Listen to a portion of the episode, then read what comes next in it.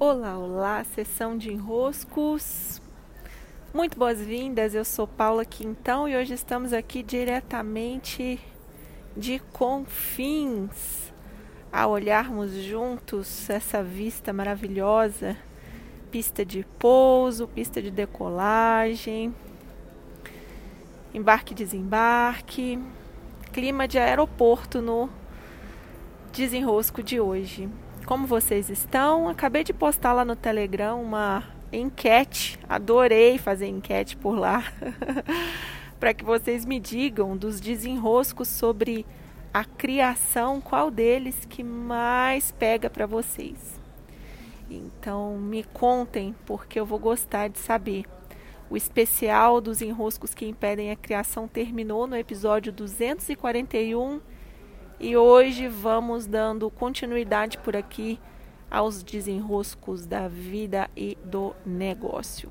Espero que o áudio esteja relativamente bom. Estou gravando de máscara e fone de ouvido. Hoje eu quero contar, aproveitar que eu estou em clima de viagem, sobre um, um aspecto que às vezes a gente não se dá muito conta e é um desenrosco daqueles assim me, perdo, me perdoem a expressão, mas ele é fodástico, né? É um desenrosco dos grandes quando nós começamos a tomar consciência. O que acontece na nossa relação como filhos dos nossos pais? Como diz a expressão, um fruto não cai longe da árvore. Né? Por mais que a gente seja diferente, e tem até um livro do Andrew Solomon, que eu gosto muito, que o título é Longe da Árvore, falando dos filhos que são tão diferentes dos seus pais.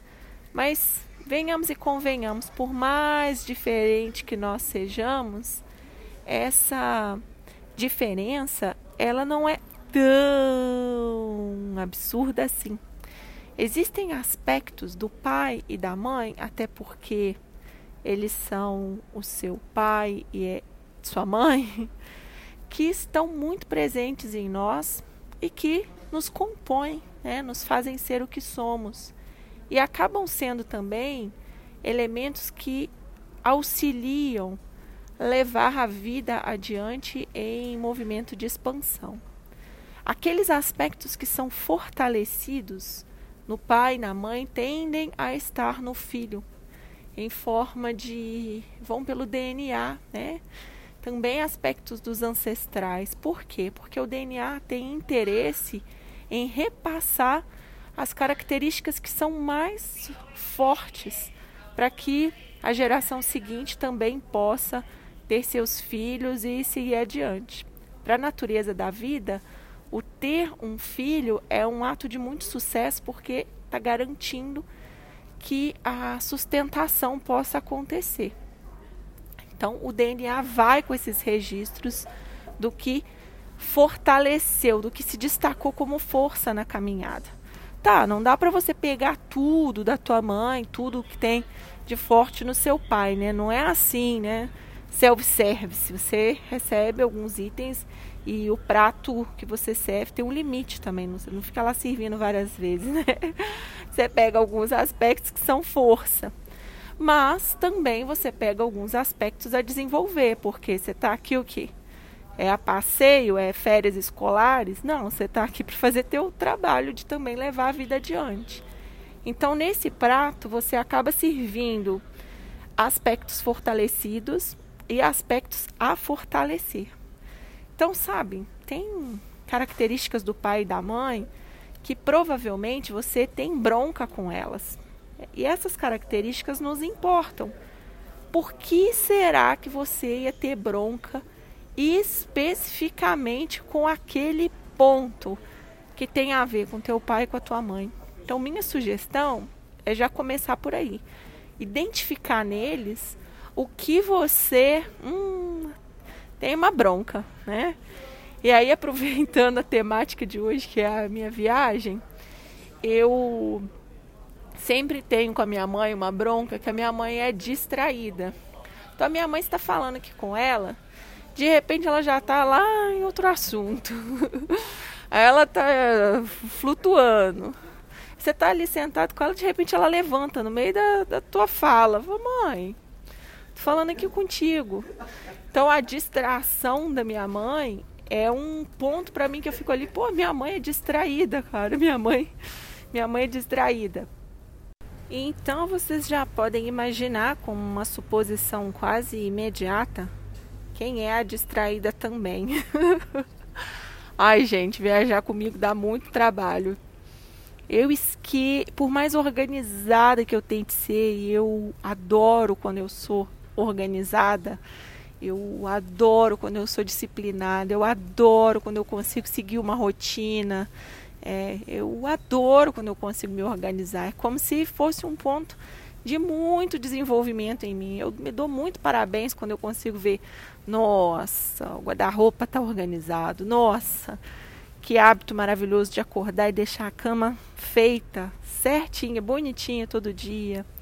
Mas nas viagens eu tenho que ficar no nível de atenção pleno. Não vou nem contar aqui muitos casos, mas com a minha mala, quem me acompanhou na viagem para a Alemanha viu, né? Eu fui fazer uma das logísticas entre cidades dentro do país e fui nesses ônibus intermunicipais desci do ônibus e esqueci a mala dentro do bagageiro do ônibus. Aí cheguei no hotel, olhei aquilo, falei, ah, esqueci minha mala, saí correndo, deixei a mochila no hotel, a mulher não entendeu nada com meu inglês, super mais ou menos. Eu fui, perdi a mala, a mala desapareceu. Fiquei os dias todos de Alemanha e Polônia sem esperando e no final das contas sem a minha mala. Teve uma cena também que eu estava com a Clara, minha filha sofre, sofre com as minhas distrações. A gente estava no aeroporto de Roma, aí passamos ali por aquela esteira, né, da, da checagem, pelo raio-x. Aí pronto, tira notebook do, do, da mochila, aquela coisa toda, e tira o casaco, isso e aquilo, e põe a mala. Aí finalmente me organizei todo para ir embora. Fomos andando pelo aeroporto, sentamos para almoçar. Quando eu sento, Clara, cadê minha mala? Deixei a mala lá no raio-x, em pé, do lado da esteira. Esqueci. Dessa vez, graças a Deus, acho que acharam que tinha uma bomba dentro da mala, ninguém mexeu. Mas muito distraída, então fico o dia inteiro checando se eu estou pegando tudo, se eu estou indo para o destino certo, se eu estou dentro do ônibus certo, se eu estou entrando no aeroporto certo, se eu estou no horário certo, porque eu confundo os horários dos voos. Às vezes eu estou adiantado e aí eu esqueço de. então, aí em mim, a distração que eu me queixo na minha mãe. Então, essa que é a, que é a chave, né? A queixa que você faz aos seus pais, provável que seja um ponto que em você está em desenvolvimento, que também em você é difícil lidar, que também em você é um desafio a ser superado. É, e que se você acha assim, ó, nossa, eu super su superei, agora eu sou a organizada, a atenta, é porque aquele ponto ainda é um esforço. É, é um esforço ser atenta, é um esforço ser organizada.